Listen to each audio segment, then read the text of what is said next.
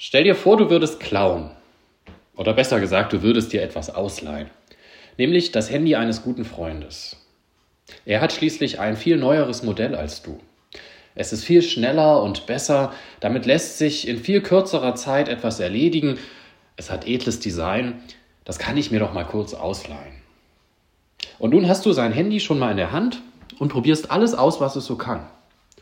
Wahnsinn, im Vergleich zu deinem eigenen Smartphone funktioniert das alles wirklich viel schneller. Du strapazierst es regelrecht, bis es schließlich den Geist aufgibt. Mist, jetzt ist es kaputt. Voller Frust und Ärger schimpfst du über deinen Freund und später schimpfst du auch mit deinem Freund, dass er sich doch das nächste Mal bitte ein zuverlässigeres Handy kaufen soll. In dieser Geschichte wirkt das Verhalten abstrus aber gehen wir nicht genau so oft mit unserem Leben um? Wir klauen oder wir leihen uns etwas und spielen es dann kaputt. Was leihe ich mir doch immer alles? Die Zeit, die Nerven, die Gedanken, die Worte von anderen. Und manchmal rege ich mich dann sogar über den anderen auf, wenn er nicht genug Zeit hat.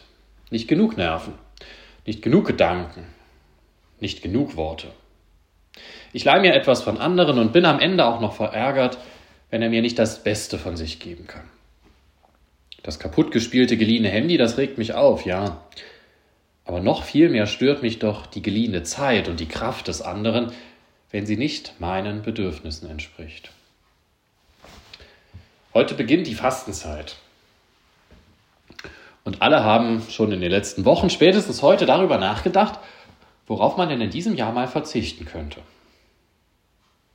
Dabei regen sich viele von uns doch das ganze Jahr über Menschen und Parteien auf, die uns etwas verbieten wollen, die uns zum Verzicht aufrufen. Letztes Jahr sollten wir dringend weniger heizen. Große Aufregung. Die Politik soll uns nicht die Freiheit nehmen. Ich heize doch, wie ich es will. In der Corona-Zeit sollten wir dringend weniger soziale Begegnungen und Feiern haben. Das war ein Stress. Ich entscheide noch selbst, wen ich treffe und wen nicht. Ständig sollen wir weniger Auto fahren, und wieder wird sich aufgeregt. Die da oben verstehen doch gar nicht, wie ich dann an die Arbeit kommen soll.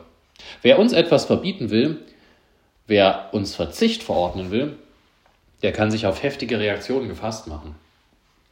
Wir schimpfen über Verbotsparteien und auf Spaßverderber, denn unsere Freiheit ist uns wirklich wichtig. Unsere Freiheit, die ist wirklich unantastbar. Und wer uns Verzicht verordnen will, der kann sich auf was gefasst machen. Wollen wir in der Fastenzeit also wirklich auch noch überlegen, worauf wir verzichten könnten? Warum nicht stattdessen mal eine ganz neue Lebensform probieren? Normalerweise leihen wir uns das Handy eines Freundes und regen uns dann auf, wenn es kaputt ist. Das heißt, normalerweise leihen wir uns die Zeit, die Kraft und die Nerven von anderen Menschen und sind dann erbost, wenn Zeit, Kraft und Nerven von den anderen nicht ausreichen. Die Zeit von Oma und Opa, Wieso können mir die denn nicht einfach mal eine ganze Stunde lang zuhören? Die Kraft von den eigenen Eltern. Warum können die denn nicht wie alle normalen Eltern einfach mal komplett hinter mir stehen? Die Nerven von den Kindern. Warum können die nicht wie andere Kinder einfach mal das mitmachen, was ich will? Wie wäre es in der Fastenzeit nicht schon wieder auf Schokolade, Alkohol oder unnötige Autofahrten zu verzichten, sondern wie wäre es mit dem Diebstahl aufzuhören? 40 Tage ohne Diebstahl. 40 Tage Zeit, um sich bewusst zu werden, wie ich mit anderen Menschen umgehe, was ich mir alles von ihnen ausleihe und wie genervt oder dankbar ich gegebenenfalls auch noch reagiere, wenn die von ihnen geliehenen Dinge aufgebraucht sind. 40 Tage Zeit, um genau darüber Buch zu führen, was mir alles von anderen selbstverständlich ist, was ich von ihnen erwarte obwohl es gar nicht selbstverständlich ist. Und auch 40 Tage, um sich bewusst zu werden, wie ich mit diesen geschenkten Handys umgehe und darauf reagiere. Dankbar oder genervt.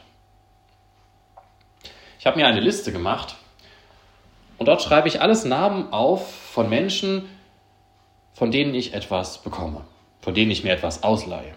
Jeden Abend will ich auf diese Liste neue Namen schreiben und dahinter das, was ich wie selbstverständlich mir ausleihe. Am Ende der Fastenzeit in der Karwoche kann ich mir die Liste mal zur Hand nehmen und entscheiden, Was kann ich wirklich von meinen Mitmenschen erwarten?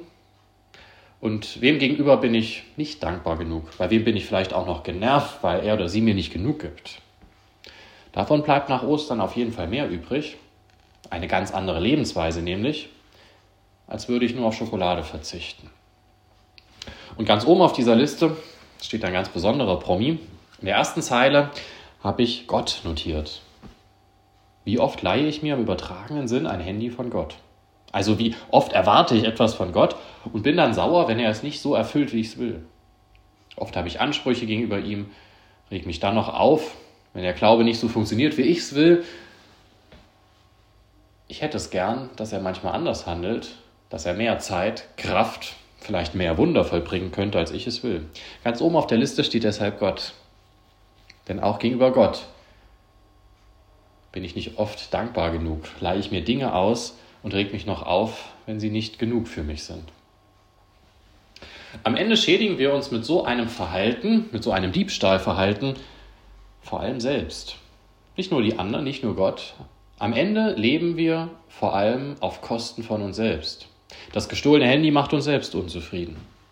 Die gestohlene Zeit, die ausgeliehene Kraft, die unvollständigen Nerven von anderen, sie lassen uns ständig jammern und uns aufregen. Sie machen uns unzufrieden weil wir denken, wir hätten doch mehr verdient als das, was wir kriegen.